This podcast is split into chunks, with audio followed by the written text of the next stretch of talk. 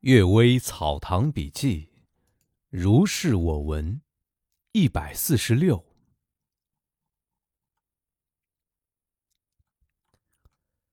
兰亭轶事。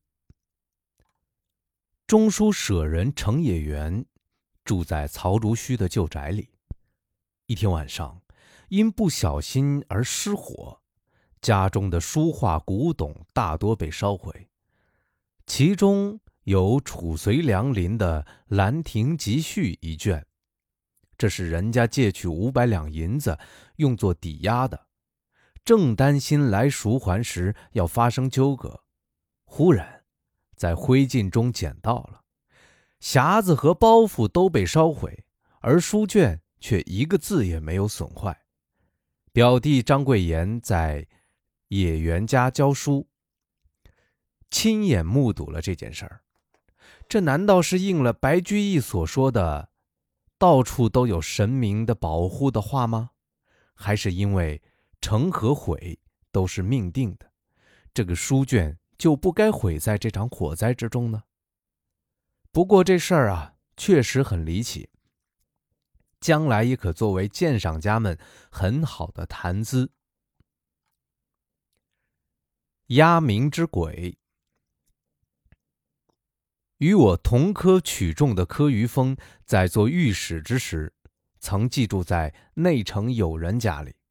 那家有三间书房，东面一间用纱橱隔开，锁着门，他就在外间的南窗下设榻而眠。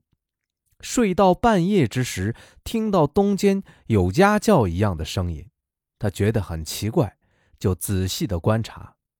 当时明亮的月光照着窗户，只见有一道黑烟从东间门缝中钻出，着地而行，大约有一丈多长，蜿蜒像条巨蟒。黑烟的头部，却是一个女子，头髻鬓发清晰可见，抬头仰视，身子盘旋在地上，不停地发出鸭叫的声音。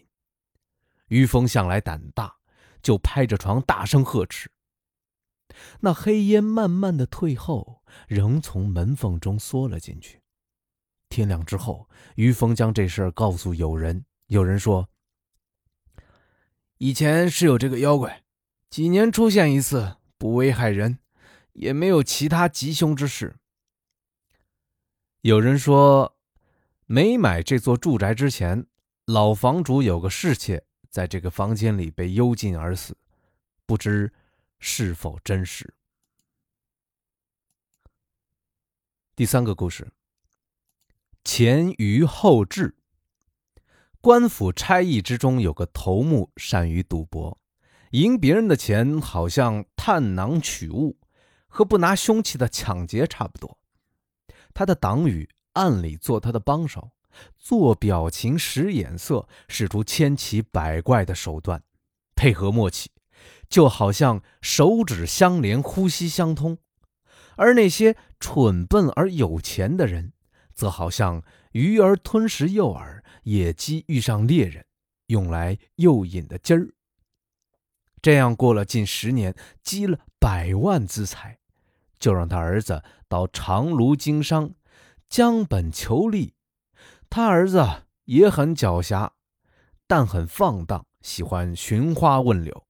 有个中他圈套而倾家荡产的人，请求和他儿子一起去，然后就偷偷的把他儿子带到了妓院。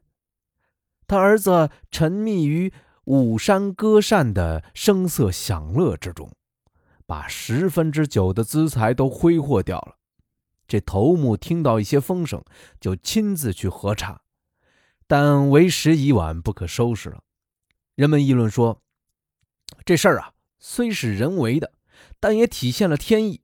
那仇人能想出这计谋，大概是受神灵的启示吧。不然的话，为什么先前愚笨，而后来聪明了呢？”第四个故事：胡生子。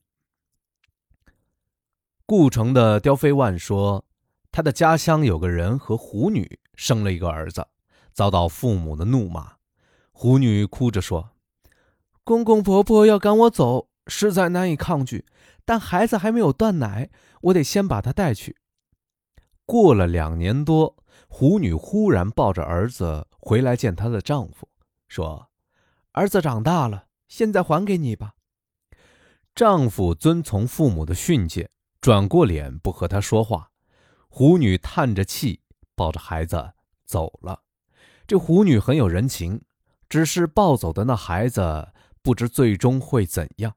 或许人所生的仍然是人，住房子、吃熟食，出入于市井人群之间呢？